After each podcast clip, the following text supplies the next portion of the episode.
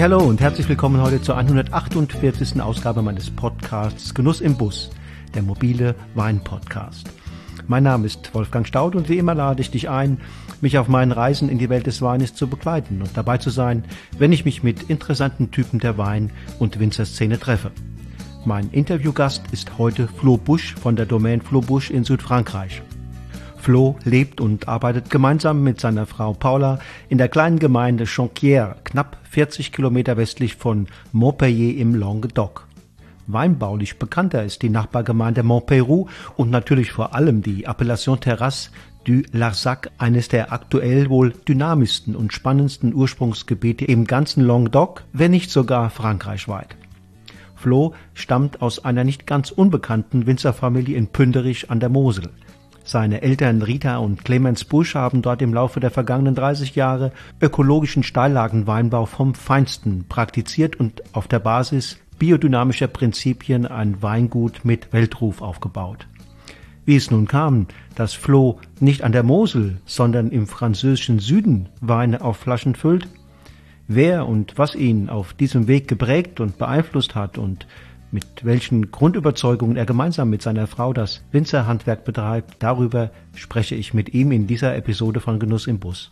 En passant ist es eine exzellente Lehrstunde zum Weinbau im Aero und zur Frage, wie verantwortungsbewusster und ökologischer Weinbau unter den Klimabedingungen warmer und vor allem extrem trockener Landstriche gelingt. Wer die Weine von Flo zum ersten Mal im Glas hat, dürfte dann überrascht sein, wie frisch, leichtfüßig und energiegeladen sie einem entgegentreten, gerade so, als wollten sie mit einem Augenzwinkern darauf verweisen, dass ein Stück Mosel in ihnen steckt. Genug der Vorrede. Bühne frei nun für den Protagonisten der heutigen Episode von Genuss im Bus. Bühne frei für Flo Busch von der gleichnamigen Domain im Languedoc. Los geht's.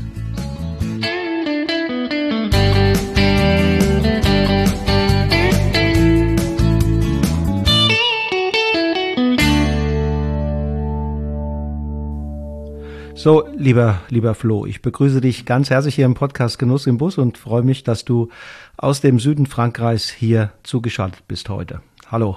Ja, hallo Wolfgang. Ja, super, äh, dass ich bei dir dabei sein kann in deinem Podcast und ein bisschen was über mich und äh, unsere tolle Region hier erzählen kann. Ja, ich habe ja bereits vor, ich glaube, zwei Jahren mal deinen Bruder Johannes hier am Mikrofon gehabt. Äh, deine Eltern kenne ich auch schon eine ganze Weile. Ich glaube, Anfang der 90er war ich das erste Mal in Pünderich. Mhm. Äh, da müsstest du noch ein, ja, ein junger Bub gewesen sein, wenn ich das, wenn ich da hochrechne. Du bist, glaube ich, Anfang der 80er geboren, ne? Ja, 82, genau. Okay, ja. Jetzt 40, ja. da war ich dann irgendwie so acht bis zehn acht Jahre alt. Acht bis zehn Jahre, ja, ja. Genau. so war das. Ähm, erzähl doch mal bitte, wo genau lebst du? Was ist das für eine Region? Ero, hast du gesagt, ne? Ist es? Genau, das ist im Languedoc. Ähm, wenn man jetzt mal so ganz grob, kann man sagen, westlich von, äh, von Montpellier. Mhm. Und äh, Montpellier gehört auch schon zu der Region Ero. Ähm, Ero ist hier ein, ein, ein Fluss, also nach, dem, nach der die Region genannt äh, ist. Es ist einer der Regionen, der größten Weinbauregionen im im Languedoc-Plateau, äh, wo das Terroir dann auch schon sehr viel interessanter ist, äh, wo äh, geringere Erträge sind und äh, wo man tolle mineralische Weine äh, erzeugt. Da gibt es ja zwei bekannte ähm, Appellationen. Ne? Das ist einmal Terrasse du Lassac und ich glaube, Montpeyroux ist doch auch eine Appellation, oder? Montpellier ist gerade, also es war immer eine äh, Sous-Appellation, also so eine Unterappellation. Es hieß dann äh, Languedoc Montpellier. Mhm. Die sind aber gerade dabei, eine eigene Appellation, eine junge Appellation. Äh, es sind jetzt, glaube ich, nächstes Jahr zehn Jahre, dass es die gibt. Und ähm, also wir sind quasi genau so ein bisschen in beiden Appellationen. Also Montpellier gehört auch zu der Appellation Terrasse de la Sac ist aber dann nochmal zukünftig eigenständig und auf, mhm. äh, auf das Dorf Montpellier halt konzentriert. Und sicherlich wegen der relativen Höhe des Gebietes dann auch ähm, ein bisschen dann mit einem anderes Mikroklima ne, als, als das Languedoc insgesamt. Ja, auf jeden Fall. Wobei, also wir, also auch, auch Montpellier ist jetzt auch noch nicht so hochliegend. Also es fängt bei 100 Metern über Meer an und geht dann auf 300, 400 Meter äh, hoch. Also Terrasse de la Sac geht, geht auch noch, ja, Terrasse de la Sac ist generell noch, ist, geht noch ein bisschen höher wie, wie Montperu. Ähm, also wie gesagt, wir sind nicht so wahnsinnig viel über äh, höher wie der, wie der Rest vom Languedoc. Also im Languedoc gibt es andere Bereiche, die sind mindestens genauso hoch. Ähm, aber äh, der Vorteil von Montperu und von Terrasse de la Sac ist einfach, dass wir an diesem, äh, wie gesagt, an diesem La Sac-Plateau liegen und dann den Kaltlufteinfluss äh, von, äh, von den Bergen her halt bekommen und dadurch halt auch auf etwas mehr Frische in die Weine reinkriegen. Äh, und es ist kein, also natürlich ist unser Klima vom Meer her beeinflusst, aber auch schon deutlich weniger und haben deutlich mehr kontinentale Einflüsse. Verstehe, verstehe. Und von den Böden her, ähm, oder sagen wir mal, topograf, topografisch ist es, ist es ein Gebiet mit, mit ähm, ja, Berglagen, steileren Lagen oder ist es eher doch eher sind es ebene, ebene Lagen? Also so richtig Steillagen, wie man äh, von der Mosel oder vom Rheingau etc. her kennt, gibt's hier äh, eigentlich fast keine. Ähm, aber es ist sehr hügelig, äh, also gibt es dann schon auch Hanglagen ähm, und äh, auch, auch äh, teilweise Terrassenkultur, halt eher mit großen Terrassen, also wo man sich vorstellen kann, dass ein ganzer Weinberg oder ein halber Weinberg auf einer Terrasse liegt und dann mit verschiedenen Ausrichtungen, äh, nicht nur klassisch Süd, weil äh, gerade mit dem Klimawandel sind die Lagen gar nicht mehr unbedingt die, die ähm, ähm günstigsten Lagen äh, da gibt es dann alles Mögliche, ähm, also mit allen möglichen Ausrichtungen, die dann mehr oder weniger vorteilhaft sind, auch von, von den mhm. verschiedenen Jahren her. Was mir in Erinnerung geblieben ist, ich habe das Gebiet ein, zweimal bereist, sind außer Rebanlagen äh, viele, viele Schafe, die ich dort auch äh, gesehen habe. Ist es nicht auch die Heimat des berühmten Roquefort? Äh, ja, das geht aber dann schon weiter höher ins Lasak. Also Roquefort okay. ist jetzt nicht so weit weg, äh, ist dann aber auch wieder ein ganz anderes Klima wie jetzt wie bei uns hier unten. Also da oben gibt's deutlich, äh, also gibt's inzwischen auch immer mehr Wein im Aveyron. Ähm, aber das ist dann schon ein bisschen mehr Limit vom Klima her und ein ganz anderer Weinstil wie bei uns. Okay. Was ist denn bei euch traditionell für einen Weinstil üblich und, und mit welchen Rebsorten muss ich da, muss ich mir da vorstellen? Also klassisch gesehen gab es hier vorher halt hauptsächlich Kaufkooperativen ähm, und dementsprechend ist auch immer noch ein bisschen so der Ruf da, das ist halt so typischen Südweine, teilweise mit viel Alkohol und so weiter. Äh, ist, äh, in den letzten 20 Jahren kamen dann immer mehr, äh, ich sag mal, äh, individuelle Weingüter, die sich entwickelt haben. Und da gibt es alle möglichen Weinstile von wirklich etwas frischeren Rotwein, aber auch Weißweinen äh, wo die immer mehr Erfolg haben, auch die Weißweine hier aus, aus Südfrankreich, was man sich gar nicht so vorstellen kann. Und überhaupt nicht so die, die, die Alkoholbomben, sondern oft auch Weißweine mit Frische. Klar, nicht mit einer Säure wie von der Mosel, aber mit Frische, Mineralik und auch bei den Rotweinen äh, ist hier gerade in unserer Gegend auch einiges möglich. Äh, Weine, die dann vielleicht äh, in Anführungsstrichen nur 13 Volumenprozent haben, das ist relativ wenig für hier im Süden, und dann halt viel Frische äh, mitbringen und Würze. Und das ist das Schöne, dass man hier halt ganz viele verschiedene Sachen machen kann, je nachdem, wie das Weingut liegt, aber auch äh, mit dem Wahl der, äh, der, der äh, Arbeit im Weinberg und des Lesezeitpunkts etc. Äh, etc. Okay, also trotz, trotz der südlichen Lage der Region geht auf Frische. Das werden wir nachher, glaube ich, nochmal vertiefen, weil das ist ja ein spannendes Thema, speziell auch unter dem Gesichtspunkt des, des Klimawandels, äh, wie man so etwas hinbekommt. Ähm, denn, denn unsere Winzer in Deutschland, die schauen natürlich ein bisschen auch auf die wärmeren Regionen und gucken da mal, wie machen die das eigentlich, ne? Ja, richtig. Also da gibt's, habe ich auch schon Kontakte gehabt aus Deutschland, die Versuche machen wollen, ja unten mit, mit äh, Rebsorten die in Deutschland angebaut werden, um zu schauen, okay, wie kann man von der Vinifikation oder auch in der Arbeit im Weinberg darauf Einfluss nehmen und trotzdem Weine zu machen mit Frische und äh, nicht immer schwerere, alkohollastigere Weine zu. Mhm, mh. Nenn doch nochmal vielleicht kurz die wichtigsten Rebsorten in der Region. Also die roten, ähm, Grenache wahrscheinlich, äh, Mourvèdre Cinsault, oder? Ja, also Grenache Mourvèdre Sirop, äh, Cinsault, Carignan ist immer noch eine ganz wichtige Rebsorte und auch wieder so ein bisschen so eine, hat wieder eine neue Renaissance quasi. Äh, es gibt aber auch viel Syrah hier. Ähm, dann gibt es natürlich äh, auch andere Rebsorten, auch aus Italien und so weiter, die inzwischen hier ein bisschen angebaut werden. Aber das waren so, so die, die wichtigsten Rebsorten, die du schon gesagt hast. Dann im, im Weißweinbereich äh, ist es dann äh, auch Grenache zum Beispiel, dann ist es Roll, also es sind jetzt die zwei so Rebsorten, die wir haben. Äh, dann gibt es aber auch Carignan Blanc, äh, es gibt Carignan Gris, Grenache Gris. Also es wird auch viel Chardonnay und so weiter, gerade mehr in den, in den äh, also in flachen Lagen zum Meer hin gibt es viele klassische Rebsorten, die dann halt eher als Massenware mm, ausgebaut werden. Mm. Also jetzt berühmte Chardonnays oder sowas gibt es ja jetzt nicht, nicht, okay. nicht, wirklich. Ja, ja. Flo, du bist ja nun kein Franzose, ne? wie man äh, hört. Und wir haben ja eben auch deine Heimat bereits mal erwähnt, die Mosel. Pünderich, mhm. wie bist du dorthin gekommen? Denn äh, du hast einen bestimmten Weg hinter dir gelassen. Wie ist es passiert? Ja, das eigentlich ganz witzig. Also ich habe in Deutschland studiert, äh, habe äh, auf dem Weingut meiner Eltern äh, gearbeitet, ähm, also während dem Studium, aber auch ein paar Jahre nach dem Studium. Und ähm, ich wollte noch mal so noch mal so ein bisschen ins Ausland, noch mal ein paar andere Erfahrungen sammeln. Und als mein Bruder ins Weingut kam, der ist äh, ein paar Jahre jünger wie ich, habe ich gesagt, so, äh, jetzt verdrücke ich mich noch mal ein halbes Jahr, ein Jahr und dann komme ich wieder und dann gucken wir, wie, wie das alles dann zu Hause, wie wir uns aufstellen im Wein.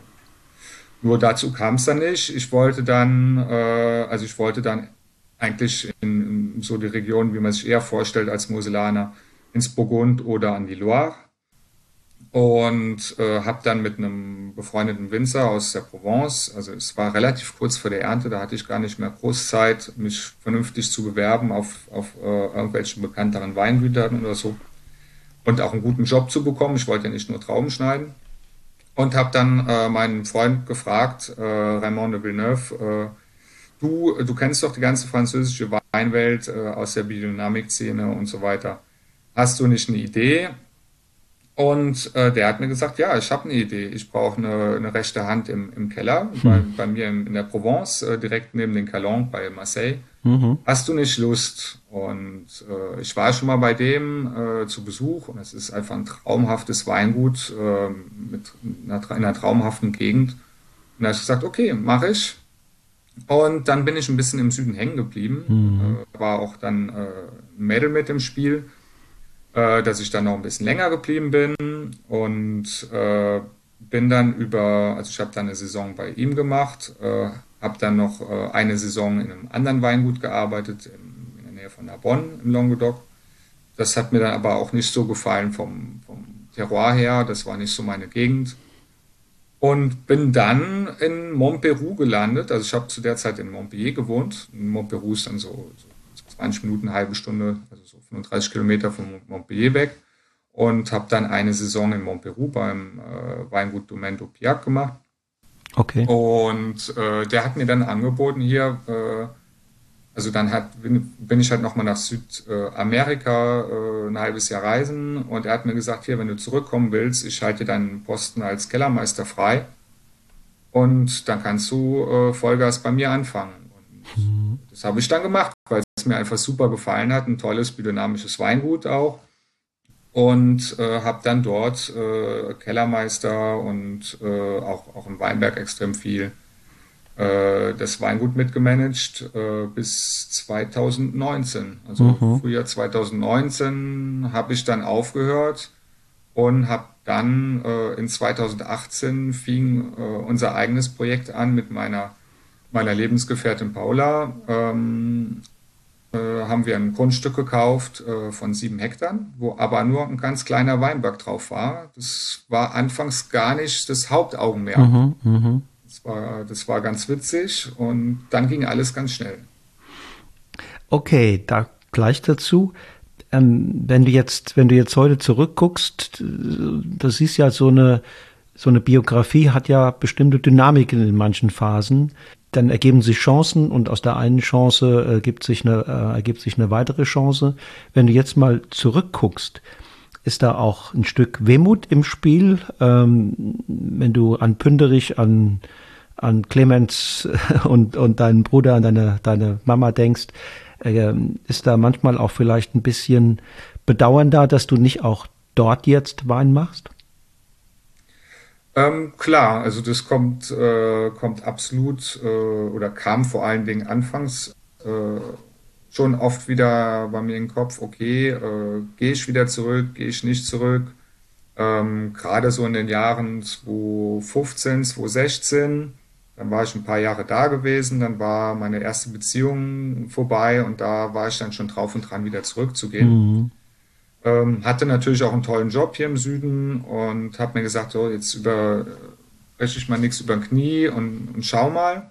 Zumal mein Bruder ja auch voll zu Hause im Weingut mit war. Und wenn mein Bruder nicht gewesen wäre, dann, dann wäre ich sicherlich zurückgegangen, einfach aus dem Grund, weil so ein tolles Weingut, wie meine Eltern aufgebaut haben, sollte halt absolut weitergeführt werden mit den tollen Weinbergen etc. etc. Ähm, aber das weiß man ja. Ich meine, so Familienweingütern unter Brüdern kann funktionieren, kann aber auch in die Hose gehen. Und so wie es war, war es gut. Mir hat es im Süden hier sehr gut gefallen, von, von der äh, Mentalität der Leute her, von dem Klima her, kann man sich natürlich vorstellen, viel Sonne. Mhm. Ähm, aber auch relativ äh, anstrengende Winter. Es wird zwar nicht so kalt, aber es ist extrem windig hier im Winter und gefühlt ist es dann doch ziemlich kalt. ja, und dann habe ich Paula kennengelernt und wir haben Nachwuchs bekommen und dann ist unser Projekt äh, überraschend ähm, schnell irgendwie gestartet und nee, und jetzt habe ich eigentlich überhaupt keine Wehmut mehr. Der, der Johannes, der macht es gut zu Hause äh, mit der Übernahme vom Betrieb. Äh, wir sind glücklich in der Gegend, haben hier unsere Familie und ähm, es war dann immer mal zwischendurch so, dass ich noch mal in der Mosel war und es hat mir auch immer wieder gut gefallen, aber dann bin ich auch immer wieder gern zurück. Also du und Paula, ihr seid gut angekommen, seid integriert in dieses ja, soziale Netz, was man natürlich überall braucht, wo man, wo man lebt. Ähm, habt Freunde gefunden. Denke, wenn das, wenn das rundherum auch stimmt, dann, dann lässt sich auch so ein Projekt wie, wie ein Weingut ähm, peu à peu entwickeln. Äh, auf jeden Fall, weil ähm, dadurch, dass ich äh, sechs Jahre äh, in Montperu gearbeitet habe, dadurch kommt man erst an die Kontakte, auch an Weinberge zu kommen, äh, die sozialen Kontakte, die man braucht, äh, auch auf, auf Freunde natürlich, ganz klar. Ähm, aber auch um Weinburg, Wein, Weingut aufzubauen, wenn man in eine neue Region geht, ohne Kontakte, ist es unheimlich schwierig. Entweder muss man da was Funktionierendes kaufen, aber von Null anzufangen ist dann äh, ganz schwierig. Und dadurch, dass ich dann halt sechs Jahre da war, kannte ich viele Leute und das hat halt unheimlich geholfen. Und wie bist du dann an, an eigene Weinberge gekommen oder, oder hast du erstmal gepachtet? Äh, es wird hier wenig verpachtet im Süden. Ähm, es ist generell so eine ähm, Entwicklung, dass äh, gerade die ganzen Kooperateure, äh, also Genossenschaftswinzer, dass die immer mehr aufhören, dass da keine Nachfolger sind. Also Weinberge werden prinzipiell im Süden viele frei. Mhm. In den Top-Lagengebieten ist es dann schon schwieriger. Ähm, also wir haben am Anfang, äh, es fing wie gesagt alles an mit einem Grundstückskauf, das waren sieben Hektar, davon waren ein Drittel Hektar äh, ein alter Carignan-Weinberg zwei Hektar Felder, äh, eine alte Ruine und hauptsächlich äh, Wald und, und Fluss. Und mhm. da war das Projekt am Anfang. Paula äh, ist im Bereich äh, Aroma- und Heilpflanzen unterwegs und wir haben eine Fläche gesucht, das äh, da einfach jetzt mal mit dem Anbau von äh, Aroma- und Heilpflanzen anzufangen. Mhm. Mhm. Und da war dann Weinberg mit dabei. Mhm.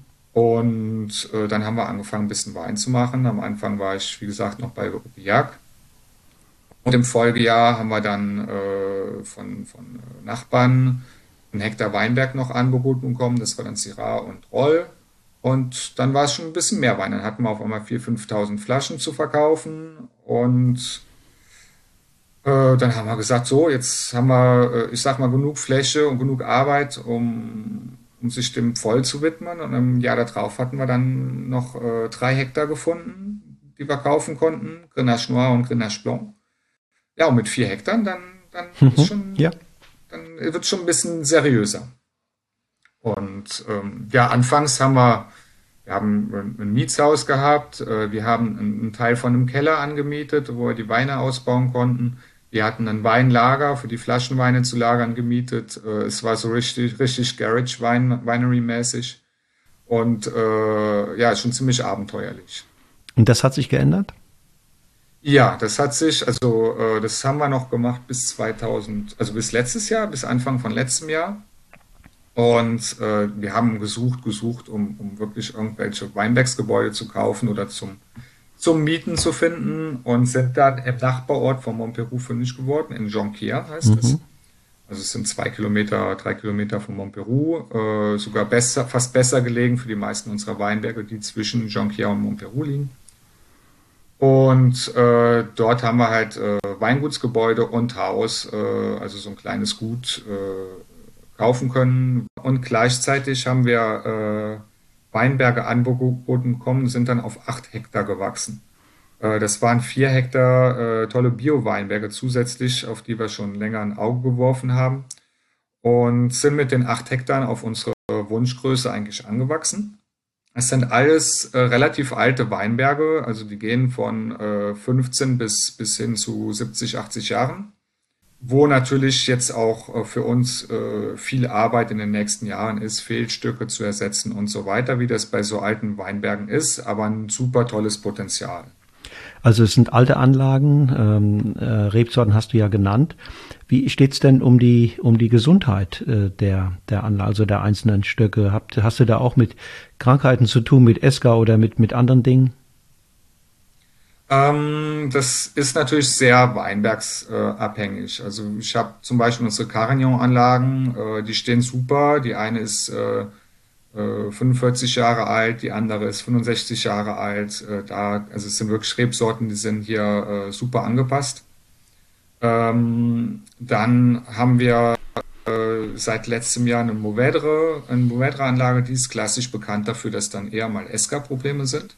Da sind schon viele Ausfälle. Äh, wir haben eine Grenache-Anlage übernommen, die noch gar nicht so alt ist, wo dann die typischen Probleme aus den aus den 80er Jahren äh, sind, mhm. dass da nicht so tolles Pflanzgut verwendet worden ist. Da sind auch viele Ausfälle über Holzkrankheiten. Äh, das scheint sich zu stabilisieren, dass das, was ausfallen sollte, ist, ist hoffentlich ausgefallen, wo dann aber auch so tolle Mineralik in den Weinen ist, man sagt, okay, sowas kann man jetzt auch nicht ausreißen, da muss man halt langfristig dran arbeiten, äh, also die fehlenden Reben zu ersetzen, äh, am Bodenleben zu arbeiten. Durch Begrünung oder andere Maßnahmen. Ähm, und äh, wie gesagt, also das ist jetzt unser Hauptziel, äh, halt äh, langfristig die Weinberge wieder top hinzukriegen, äh, ohne jetzt äh, die alten Reben mhm. ausreißen zu müssen. Mhm. Wenn du mal von oben drauf guckst und ähm, beschreiben solltest, wie ist der ideale Prozess, den du dir so vorstellst für, für deine Weinbergspflege? Äh, natürlich immer angepasst auch an die äh, lokalen Bedingungen. Ähm, was tust du, damit es den Reben, jedem einzelnen Rebstock möglichst super gut geht?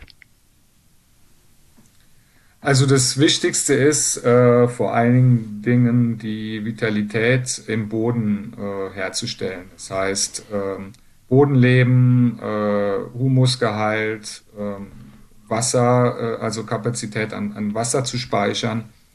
Ähm, und das kommt einfach nur durch lange äh, ökologische Arbeit. Also wie gesagt, wir haben ökologische Weinberge übernehmen können, äh, großteils. Äh, da klappt das schon viel besser wie in anderen Weinbergen, die vorher konventionell waren, aber das, da kommen wir auch jetzt immer weiter. Und äh, das dahin kommt man, also hier sind die Sommer halt vor allem in den letzten Jahren extremst trocken. Dann ist eine Begrünung äh, extremst schwierig. Selbst wenn man Begrünung stehen lässt, trocknet die eigentlich komplett aus. Und äh, in den letzten Jahren war, war das auch nicht die richtige Taktik, den Boden jetzt nicht aufzubrechen. Also wir haben dann quasi so zwei Phasen hier. Wir haben die Phase hier äh, Sommer, äh, also richtig Hochsommer. Das geht dann je nach Jahr äh, Mitte Juni, Anfang Juli los, wo es dann richtig trocken wird. Äh, teilweise bis, bis in den September rein. Also wir hatten jetzt ein bisschen Regen, aber nicht wirklich viel bisher. Also wieder ein ganz extrem trockenes Jahr. Und dann ist der Winter, äh, der Herbst, der dann irgendwann anfängt mit größeren Regenfällen. Äh, wie gesagt, es kam ein bisschen was, aber noch nicht so viel. Wo man dann sagen kann, okay, jetzt Begrünung bitte äh, und bitte halt äh, Gründungung, das heißt äh, gezielt Begrünung säen.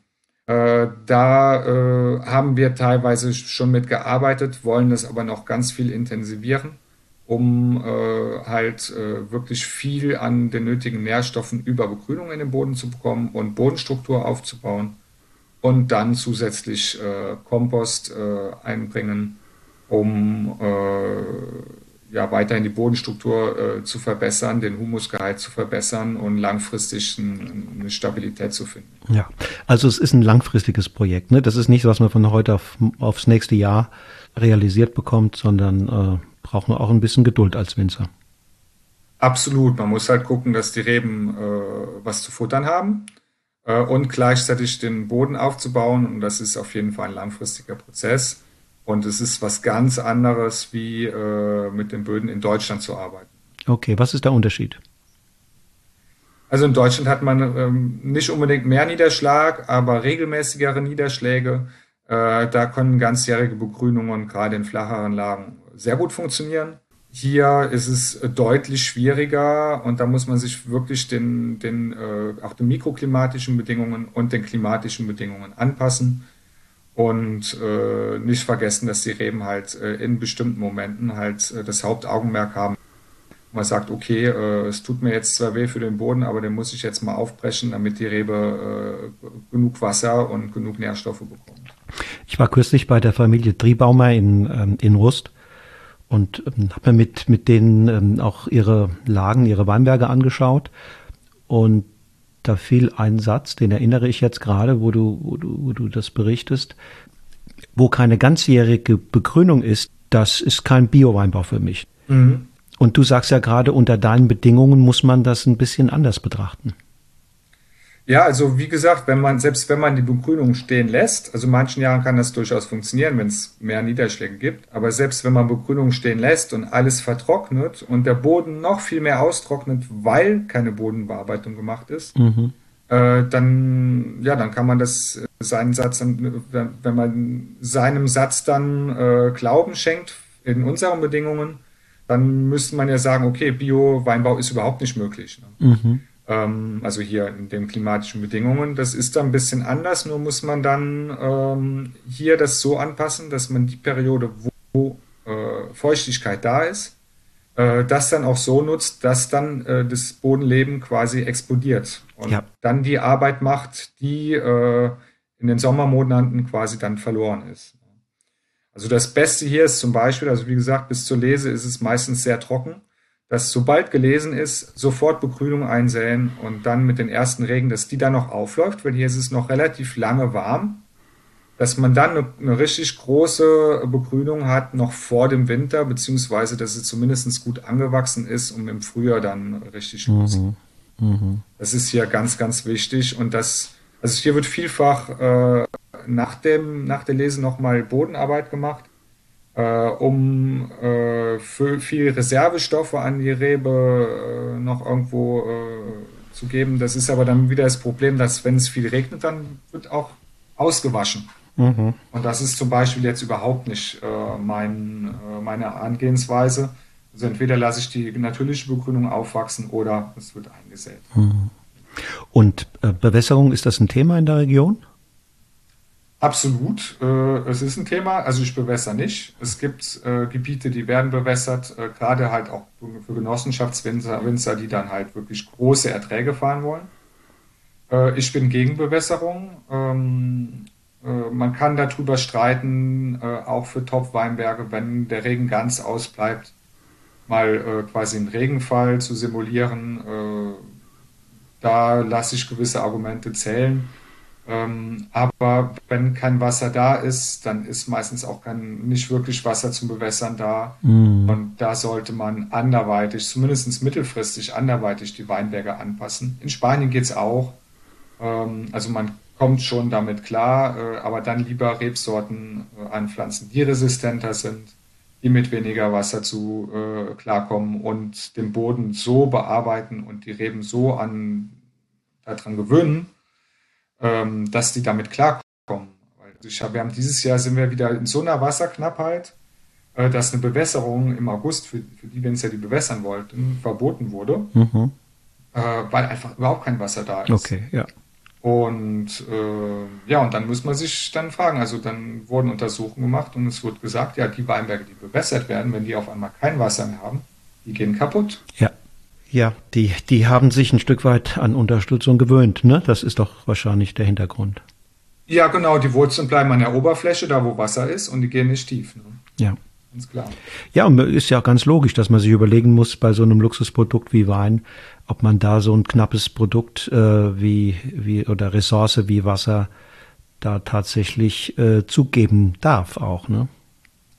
Finde ich auch. Es ist wieder, ähm, also es merkt man natürlich in so Regionen wie im Languedoc, einer der größten, äh, also das Languedoc, äh, sich so vorstellen, wir haben so viel Rebfläche im Languedoc wie in ganz Deutschland. Mhm. Ähm, da merkt man dann so Sachen wie äh, Verkaufsprobleme, ähm, also weil einfach nicht genügend Bedarf ist an Wein. Also quasi, äh, dass zu viel Wein weltweit mhm. produziert wird, mhm. merkt man natürlich auch in so Regionen wie im Languedoc, äh, wo dann äh, Destillations, Destillation von Wein gefördert wird, damit Platz geschaffen wird für den neuen Jahrgang und gleichzeitig wird aber bewässert, um wieder mehr ähm, Trauben zu haben. Das ist alles widersprüchlich. Mhm. Mhm. Ähm, aber das ist dann auch kompliziert, so einen kurzfristigen Wandel ja. herbeizuführen, weil mhm. die Leute, die Genossenschaftswinzer, die leben davon, äh, gewisse Erträge zu fahren, sonst können die nämlich nicht leben. Da muss man halt eine mittel- bis langfristige Entwicklung hinbekommen, dass das halt nach und nach halt, äh, also auch für mich die Bewässerung abgeschafft wird. Und wenn der Weinbau nicht mehr geht, dann geht er eben nicht mehr. Es ist, wie du gesagt hast, ein Luxusprodukt und wir sollten erstmal die, äh, ich sag mal, die Versorgung der Menschheit mit, mit Nahrung äh, in Vordergrund stellen und dazu gehört auch Wasser. Ganz wichtig. Mhm. Ähm, wie ist es mit dem, mit dem Reifeverhalten bei dir äh, in, den, in den Anlagen? Schaffst du es, dass, dass die, dass die äh, zu einem guten Punkt reif werden. Also wo, wo du einerseits auch ausreichend Säure hast, wo du auf der anderen Seite der, der Zuckergehalt nicht in die Höhe geht. Macht da die Trockenheit in so einem Jahr wie jetzt 23 das problematisch? Kommt auch mal der, der, die Anlage zu einem gewissen Stillstand, ähm, dass sie vielleicht sogar Energie wieder sich aus den Trauben holen, die sie mal eingelagert hatten? Wie war das in diesem Jahr? Also die letzten zwei Jahre waren da relativ ähnlich, also beides extrem trockene Jahre. Und äh, wir hatten mehr im letzten Jahr als in diesem Jahr äh, wirklich eine Blockade, ähm, obwohl es dieses Jahr noch trockener war, wo es nicht mehr weiterging. Beide Jahre sind keine besonders alkoholreichen Jahre, weil äh, einfach dann auch nicht genug Zucker, also es wurde genug Zucker produziert für uns, äh, aber halt nicht in dem Maße, dass, es, dass die Zucker explodiert sind.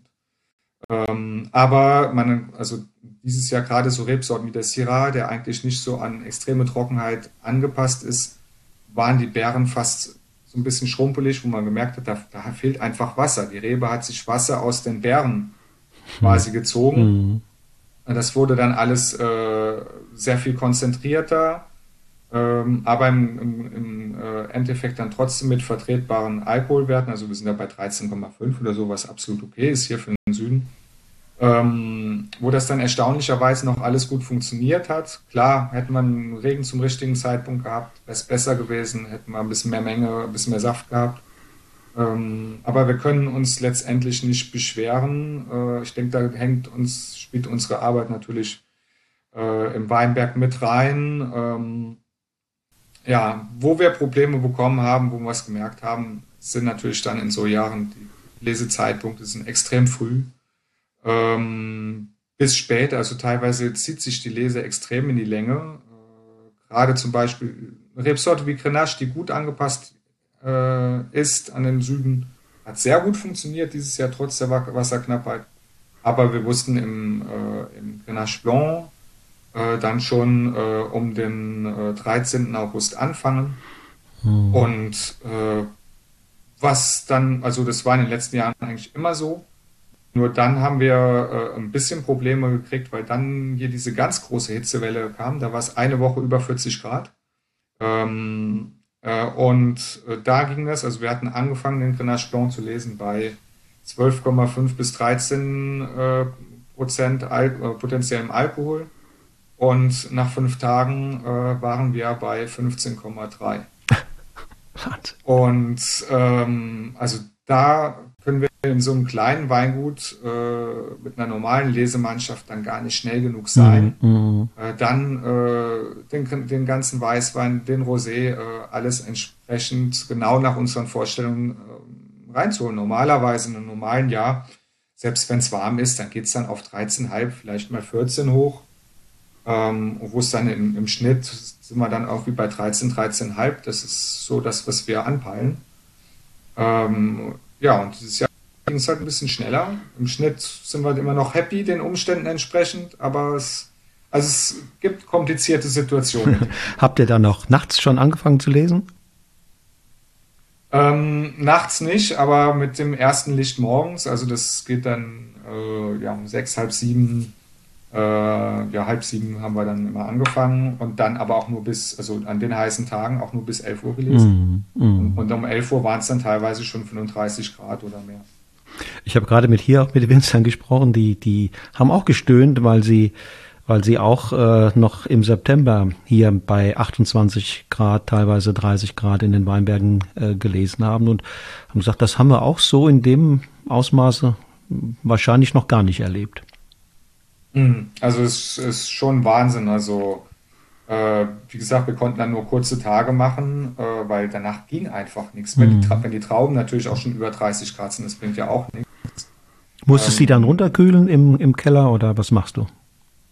Ähm, ja, also die Trauben, die morgens direkt kamen, die waren dann irgendwie so 20 bis 25 Grad, das ist vertretbar. Ähm, und alles, was ein bisschen später kam, also wir lesen in so äh, kleine Lesekisten mit, mit Löchern drin, und die haben wir dann in, in, im Keller äh, dann in so einen Keller gestellt. Wir haben dann äh, wir haben da so eine Klimaanlage drin und haben die dann erstmal ein, zwei Stunden stehen lassen, dass mal so die große Hitze äh, weggeht und die Wein, äh, die Trauben dann, ich sag mal, auf 25 Grad äh, runtergehen. Ähm, also wir sind jetzt, arbeiten jetzt zum Beispiel auch nicht mit Kaltvergärung etc. etc.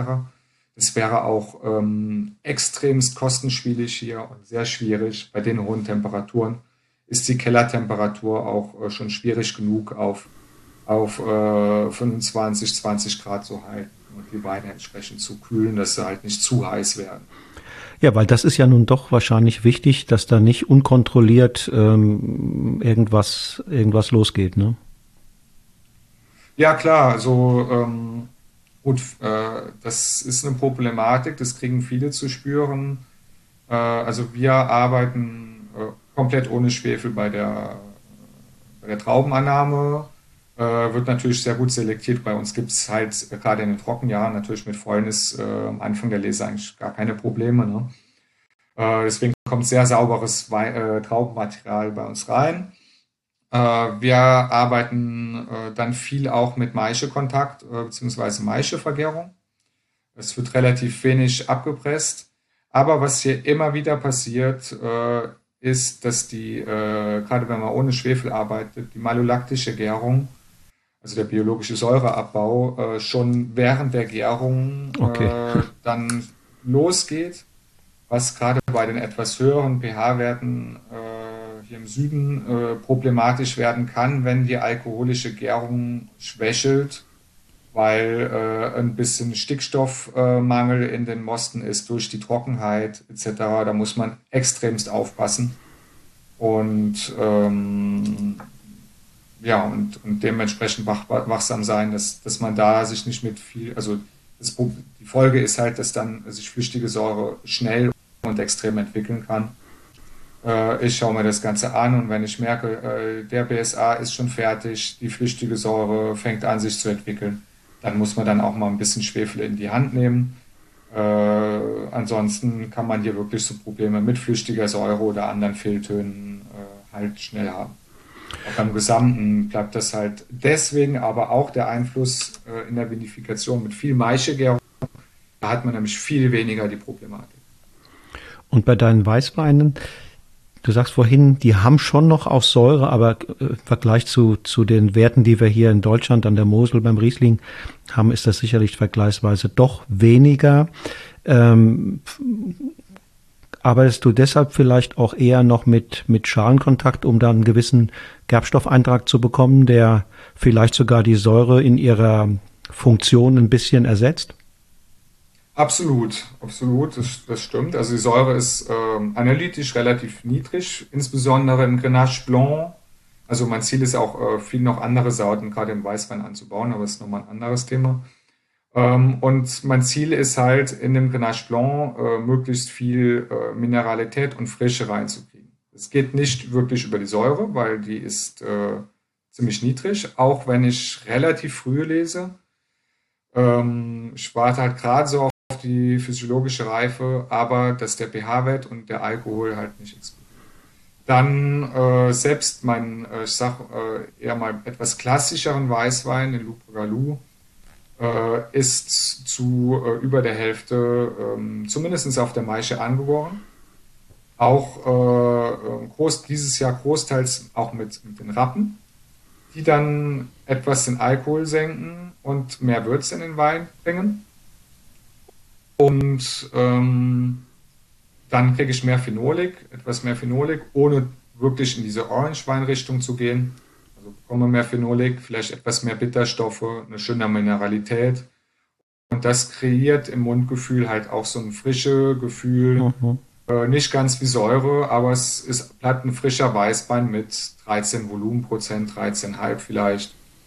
Ähm, aber halt eine ganz andere Nummer wie ein Riesling, der dann irgendwie 8 äh, Gramm Säure hat. Ja, definitiv. Wenn ich mir jetzt vorstelle, du hast jetzt geschildert, ähm, wie, wie sich der Betrieb entwickelt hat, ähm, aber du musst ja auch letztendlich ähm, Kunden finden in dieser Welt. Du brauchst, mhm. brauchst einen Vertrieb, äh, Vertriebsstrukturen. Äh, wie ist dir das gelungen, ähm, dass du mit deiner Erfahrung, sagen wir mal, im Weinberg und im Keller äh, weißt, was du tust, dass da ein gutes Produkt bei rauskommt? Wie hast du das hinbekommen? Äh, war das einfach, als Deutscher hier im deutschen Markt sich zu positionieren oder verkaufst du vielleicht sogar die allermeisten deiner, deiner Weine in, in Frankreich, in der Region? Also tatsächlich, der französische Markt ist noch relativ unbedeutend, äh, noch, ähm, weil uns, also unser Verkauf sich hauptsächlich in der Covid-Zeit äh, entwickelt hat. Und da war dann lokal ganz schwierig. Ähm, ich hatte natürlich den mega Vorteil, dass äh, über das Netzwerk meiner Eltern, beziehungsweise das Netzwerk, das äh, ich teilweise noch hatte oder die Leute, die ich kannte, äh, natürlich an viele Kunden äh, zumindest mal den Fuß in der Tür hatte. Dann ist es so, ja, was macht denn der Flo in, in Südfrankreich? Äh, müssen wir probieren. Und ähm, das hilft natürlich total. Dann äh, sagen die hier, dann, also gerade in der Covid-Zeit war es dann ganz viel über Online-Tastings und so weiter hier schickt mal Probeflaschen, wir probieren das zusammen. Und wenn dann die Qualität und Preis-Leistung passt, das hat mir viel geholfen. Also mhm. für uns war es dann so, dass äh, also Export äh, ganz, immer noch ganz wichtig ist. Deutschland äh, der wichtigste Markt und äh, da hatte ich damals auch ähm, die Entscheidung getroffen, zum Beispiel, weil wir absolut nicht das ähm, Potenzial haben, so viel Energie ins Marketing zu stecken, ähm, dass wir zum Beispiel Abrufverkauf fast gar keinen machen. Mhm. Ähm, das ist auch schwierig hier im Languedoc bei, der, bei dieser großen Dichte an Betrieben, äh, sondern wirklich über Händler und Importeure gehen. Und zum Beispiel in Deutschland haben wir äh, dann die Entscheidung getroffen vor einigen Jahren, äh, exklusiv mit über Binaturell, das ist ein äh, Importeur, mhm. zu arbeiten, der ja. dann den Vertrieb für uns in, in Deutschland managt. Verstehe. Das ist dann zum Beispiel, wenn jetzt ein professioneller Kunde äh, kommt, äh, den verweisen wir dann an Dann auf Vinaturell, ja. Der ja. müsste dann über Vinaturell beziehen. Privatkunden könnten natürlich auch äh, klar direkt zu uns kommen oder ja. bei uns bestellen. Ja, ja. Im, im Keller nochmal quasi dein, dein, dein Ziel ist es, äh, frische Weine ähm, abzufüllen, die eine gewisse äh, Säure oder dann auch Gerbstoffstruktur mitbringen, einen gewissen Grip hinten raus, nicht zu schwer sollten sie sein. Äh, spielt auch sozusagen als im Idealfall auch der Ausdruck des Terroirs ähm, eine Rolle?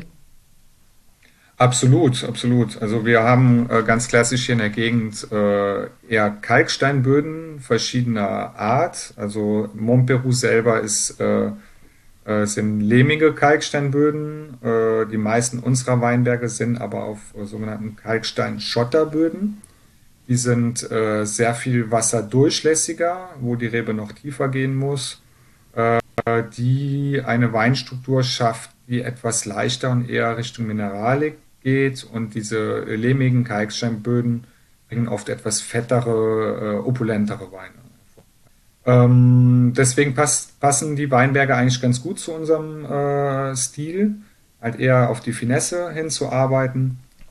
Ähm, wie du hast das ganz gut äh, zusammengefasst. Also wir suchen Frische in den Wein, aber gleichzeitig schon äh, Reife und, äh, und, und äh, Energie. Also Energie mhm. ist vielleicht der gute Ausdruck, ja. Äh, gerade diese frische Mineralik und Reife zusammenzukriegen äh, zu fassen. Und äh, dann auch so, also dieser Begriff Low Intervention Wine hat sich entwickelt und das, das fasst eigentlich ganz gut zusammen, weil dieses äh, kontrollierte Nichtstun äh, spielt dann halt schon viel mit da rein. Ne? Ähm, also wir haben, wir geben halt quasi so den, den Weinstil für die verschiedenen Weine vor und äh, lassen die Natur äh, möglichst machen und greifen dann ein, wenn es nötig ist. Also mhm. alle unsere Weine äh, werden trocken vergoren, machen den BSA, also den biologischen Säureabbau, sind damit natürlich stabil, brauchen keine Filtration, ähm, ungeschönt äh, und mit äh, extrem, äh, teilweise extrem wenig äh, bis wenig Schwefel. Äh, also zählt äh, für viele noch zu den Natur Naturweinen, auch wenn ich mich jetzt nicht unbedingt als Naturweinwinzer äh, hervorhebe, weil ich äh, meist etwas Schwefel einsetze. Aber das ist wirklich dann auch so alles, was ich mache. Keine Kaltvergärung, aber schon etwas Temperatur kontrolliert, dass die Temperatur nicht über äh, 30, 33 Grad rausgeht bei den Rotweinen. Und ähm, ja, und dann äh, je nach Weinstil auch etwas später lese, etwas früher lese. Äh, um halt äh, etwas mehr Reife oder etwas mehr Frische oder oder. Und diese Energie, von der du sprichst, ähm, die Frische, die dahinter sich auch verbirgt, die findet sich auch in deinen Rotweinen? Absolut, ja. Und äh, also das Geheimnis für mich ist da wirklich den, den richtigen Lesezeitpunkt zu erwischen. Das ist ganz wichtig hier im Süden.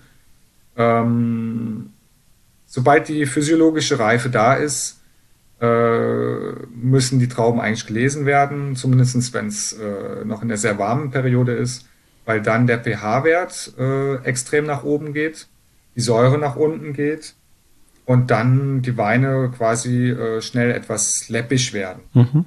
Und wenn man dann in, in äh, der mit der Philosophie arbeitet, dass man jetzt äh, keine Säure dazugeben will, äh, die Weine naturbelassen las, belassen will, äh, dann muss man dann schnell sein. Mhm. Andere lassen lange hängen, um vielleicht mehr Extrakte etc. auszubeuten, müssen dann aber korrigieren später. Das finde ich dann halt, äh, halt nicht mehr so die äh, interessante Methode, um äh, wirklich ein Produkt zu erzeugen, was naturell einfach eine tolle Balance hat, wo man dann nicht den, den ja, den, den Trickkast, die Trickkiste auspacken muss, um, um irgendwie zu Flo, ist denn auf dem Weg zu diesem Ziel die, die Ganztraubengärung für dich ein Thema? Absolut, spielt äh, in manche Weine mit ein, hängt äh, vom, vom Jahrgang äh, etwas ab. Ähm, also ich habe in, in, äh, auf dem Loup habe ich teilweise ganze Trauben, komplett ganze Trauben vergoren, also wirklich so, wie sie vom Stock runtergeschnitten mhm. werden. Ähm, im Rotweinbereich aktuell etwas weniger. Äh, da quetsche ich schon meistens noch ganz gern leicht an. Ähm, dass man einfach wirklich in diese Saftphase äh, reingeht. Ähm, auch wieder etwas Vorbeugung an, an flüchtiger Säure. Ähm, aber gerade wie gesagt, diese, diese Rappen, die will ich oft dabei haben. Das bringt einfach eine tolle Komplexität mit rein.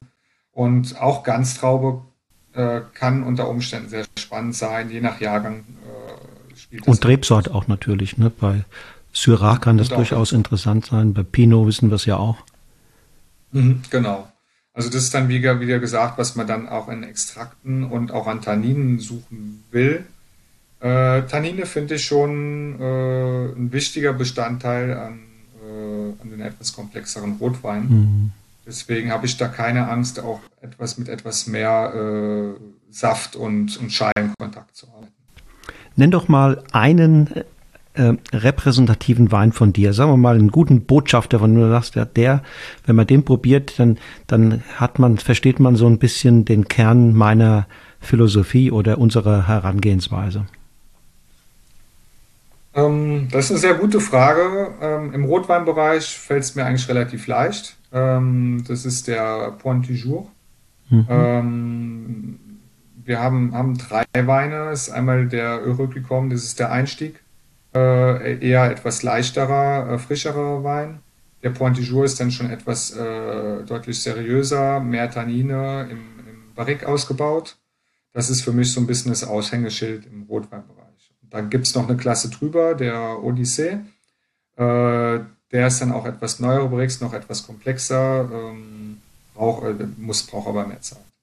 Und im Weißweinbereich fällt es mir schwieriger, weil es wirklich zwei ähm, unterschiedliche Stile sind. Das ist einmal der Loup Galou, eher frische Mineralik, und der Pierre Quirol, der äh, äh, schon ein richtiger Orangewein ist und dann auch im Holzfass gereift ähm, sehr viel mehr Komplexität, Tannine. Äh, das ist für mich ein ganz anderer Weißstil. Äh, Weinstil ist eigentlich kein Weißwein mehr. ja, genau. Insofern darfst du auch drei nennen. ja, genau. Und dann gibt es natürlich den Rosé, das ist natürlich auch wieder eine andere. Genau, das aber, ist. Ja.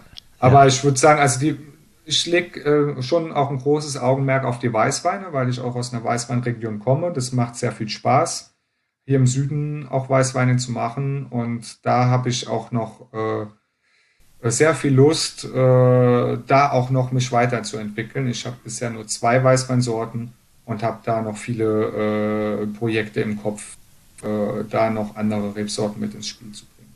Auch als äh, Mischpflanzung, also zum Beispiel die fehlenden Stöcke mit anderen Rebsorten zu ersetzen. Flo, wie geht's weiter? Was sind die nächsten Schritte, die nächsten Projekte?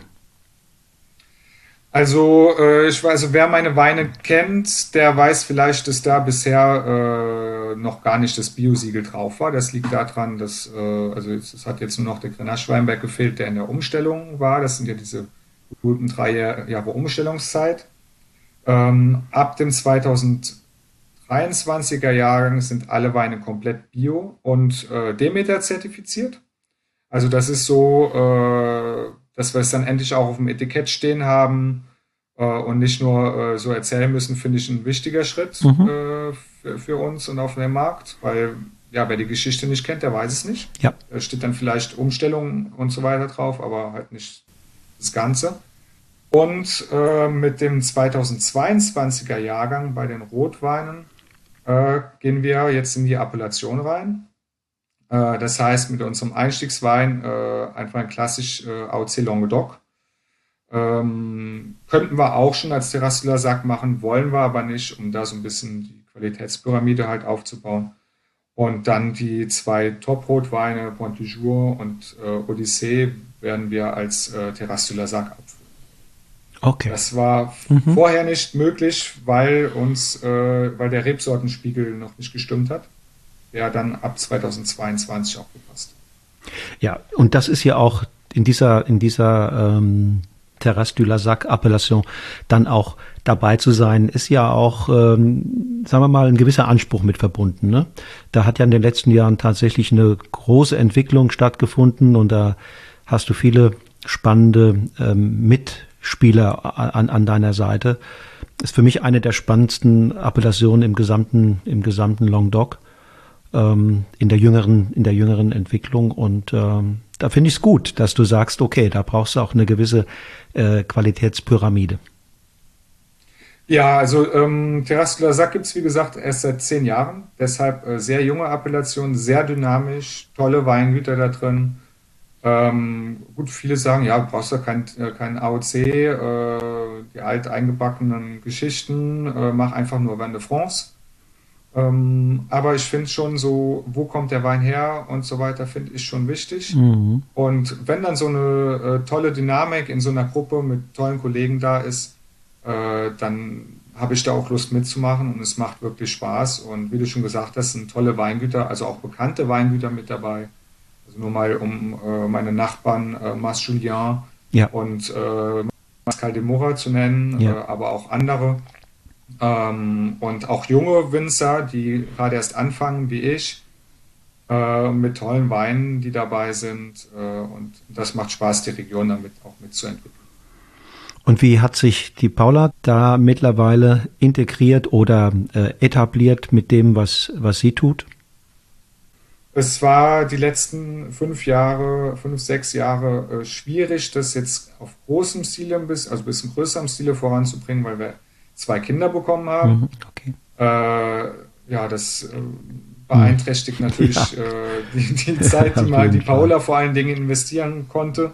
Das machen wir aber äh, weiter und wollen auch weitermachen. Es ist wichtig, äh, halt auch gerade mediterrane, mediterrane Kräuter anzubauen, gewisse Produkte anzubieten, wie Tees, aber auch äh, aromasierte, aromatisierter Essig oder äh, auch Hydrolate und äh, ätherische Öle, mhm. äh, solche Sachen. Ähm, das ist aber dann im kleinen Stil und eher im lokalen Verkauf dann, okay. dann äh, zu entwickeln.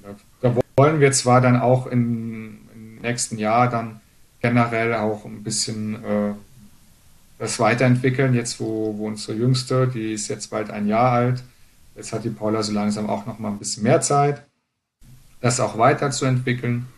Wir haben dann auch so, also wir haben auch inzwischen relativ viele Olivenbäume. Wir haben, okay. ja, mal sagen, äh, also wir haben viele alte Flächen, die ja lange wild waren, äh, mit äh, übernommen, wo wir jetzt erstmal einige Jahre Arbeit haben. Wir haben aber auch einige Bäume, die produzieren. Also wir machen jetzt im zweiten Jahr schon äh, Essoliven äh, mit der klassischen äh, Olivensorte Luc heißt die. Ja, das ist total lecker, aber auch äh, kleine, unbedeutende Mengen. Bisher äh, wird jetzt auch nie ein großes Projekt werden, aber das macht Spaß, das halt auch äh, mitlaufen zu haben. Und das, das heißt, die, eure Kinder wachsen in einem sehr vitalen und, und bunten äh, ökologischen Umfeld auf.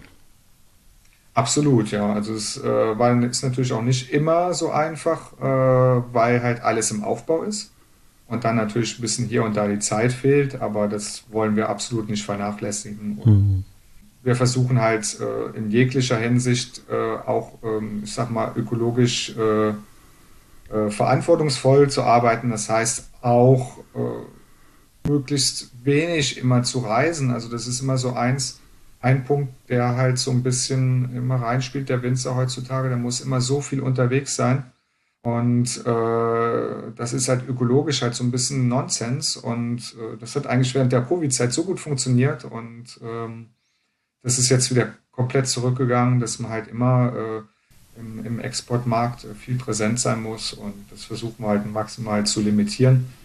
Ähm, äh, aber das Spielen, also das wollte ich halt auch noch sagen, also so die ganze Verpackungsgeschichte und so weiter. Ja, natürlich. Versuchen ja. wir halt äh, möglichst äh, ökologisch zu gestalten. Und äh, da muss auch äh, international oder europaweit auch noch viel passieren. Also bis hin, zu, bis hin zu Alternativen zu den jetzigen Flaschenkonzepten, ja. Genau, dass man dann, warum nicht auch äh, mit Wein zu Pfandflaschen ja also äh, gerade in Deutschland sollte das kein Problem sein, weil dieses Pfandflaschensystem existiert. Mhm. Mhm. In, in, Frankreich existiert es nicht. Äh, da sind aber die ersten Projekte mit tatsächlich lokale Projekte bisher mit äh, Pfandflaschen mhm. Äh, im, im, Wein halt äh, unterwegs. Äh, ist aber natürlich national, sprich europaweit sogar noch extremst kompliziert umzusetzen mit mhm. den ganzen verschiedenen Flaschensorten, die es gibt. Ja, aber von da aus sollte es vielleicht gedacht werden, ne? von Europa aus. Mhm. Absolut. Und ich meine, jetzt geht ja schon der Trend ein bisschen dazu, wenigstens dazu hin, äh, Leichtflaschen zu verwenden. Mhm. Ja. Ähm, das ist zum Beispiel eins, also wer unsere Flaschen kennt, das sind so ziemlich die einfachsten Burgunderflaschen, die es gibt. Mhm. Also wir legen keinen Wert drauf, irgend so eine schwere, ähm, schicke Flasche zu verwenden, auch für die Topweine. Auch wenn es manchmal äh, optisch auch unbewusst was hermacht. Mhm. Ja. Äh, wir setzen weiterhin auf den Naturkorken. Äh, das tut unseren Wein äh, von der Entwicklung her, unserer Meinung nach ja auch am besten. Und äh, kann man natürlich streiten, ob Naturkorken unbedingt die beste äh, ökologische Lösung ist. Für mich im Gesamtsystem ja. Ja, wahrscheinlich, ja. Also auch bei den Etiketten, das wissen viele nicht. Äh, die meisten Etiketten sind mit Lacken überzogen und so weiter und so weiter. Äh, da machen wir auch nur ganz einfachen Eindruck. Und wenn dann mal ein Rotweintropfen überläuft, dann sieht es zwar nicht mehr so toll aus, aber halt solche Sachen äh, muss ja, man dann auch in Kauf nehmen und machen wir gerne. Ne? Ja, ja. Und nochmal eine Frage zurück zum Keller. Da arbeitest du, vorhin hast du gesagt, mit Holzfässern. Es sind auch andere Materialien im Spiel? Ja, also zur ähm, Hauptvergärung, wir machen ja viel mit Rotwein, das sind dann halt ähm, oft dann äh, so, so große Immervolls meistens. Mhm. Ne? Mhm. Ähm, die können aus Edelstahl sein. Wir haben aber auch jetzt gerade am Anfang noch viele äh, GFK-Tanks, diese ähm, Fiberglas-Tanks übernommen.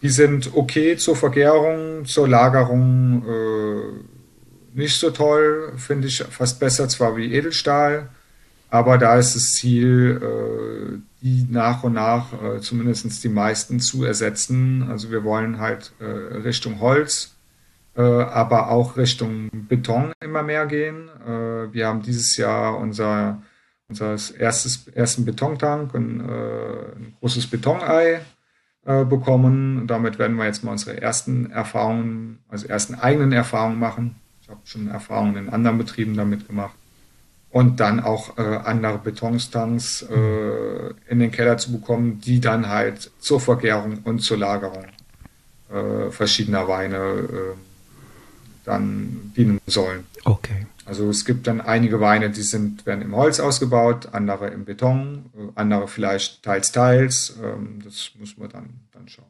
Am, am, am Foren oder so ist absolut auch, auch was, aber man muss halt erstmal anfangen genau. als junger Betrieb und so dann nach und nach. Peu à peu und dann wirst du sehen, ob du separat dann abfüllst oder ob du Cuvées machst äh, aus den verschiedenen Materialien. Ähm, wird Ganz sich, genau. Genau, das wird sich zeigen. Letzte Frage, mein lieber Flo. Wenn Hörer dieses Podcasts, äh, interessierte Weinliebhaber vorbeikommen, ist das möglich bei dir? Ja, absolut ist möglich, aber äh, auf jeden Fall nur mit Anmeldung. Also einfach vorher anrufen. Äh, es gibt eine Website, die ist zwar noch nicht top, also könnt ihr aber äh, einfach www.flobusch.com. Ähm, ansonsten einfach googeln, äh, da findet ihr auf jeden Fall die Adresse. Ähm, Telefonnummer weiß ich nicht, aber die gibt es auf jeden Fall auf der Webseite.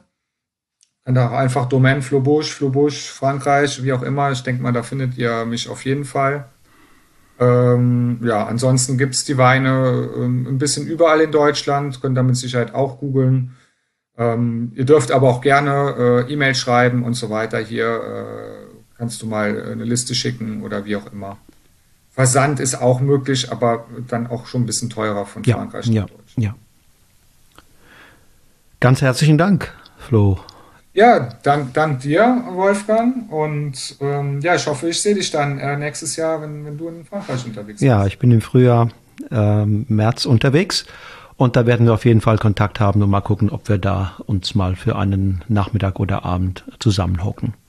Würde mich freuen. Absolut, dir dann das Weingut auch mal hier vor Ort zu zeigen. Genau. Also, vielen Dank und eine wunderschöne Zeit. Ja, dir auch. Mach's gut. Tschüss. So, ihr Lieben, das war die 148. Ausgabe meines Podcasts Genuss im Bus. Diesmal mit dem sympathischen Moselaner Flobusch, der im Longdock seine zweite Heimat gefunden hat. Die Herausforderung des Steillagenweinbaus hat er zwar hinter sich gelassen, doch an ihre Stelle sind die mediterranen Klimabedingungen getreten, die zumindest aktuell nicht minder herausfordernd sind. Weil seine Weine es wert sind, noch ein bisschen bekannter zu werden, habe ich ein paar Bezugsquellen in die Shownotes zu dieser Episode gestellt. In ein paar Tagen geht es weiter hier im Podcast. Dann noch einmal mit einem Winzer aus der Schweiz. Bis dahin sage ich Tschüss und auf Wiedersehen und nicht vergessen, lasst es euch schmecken.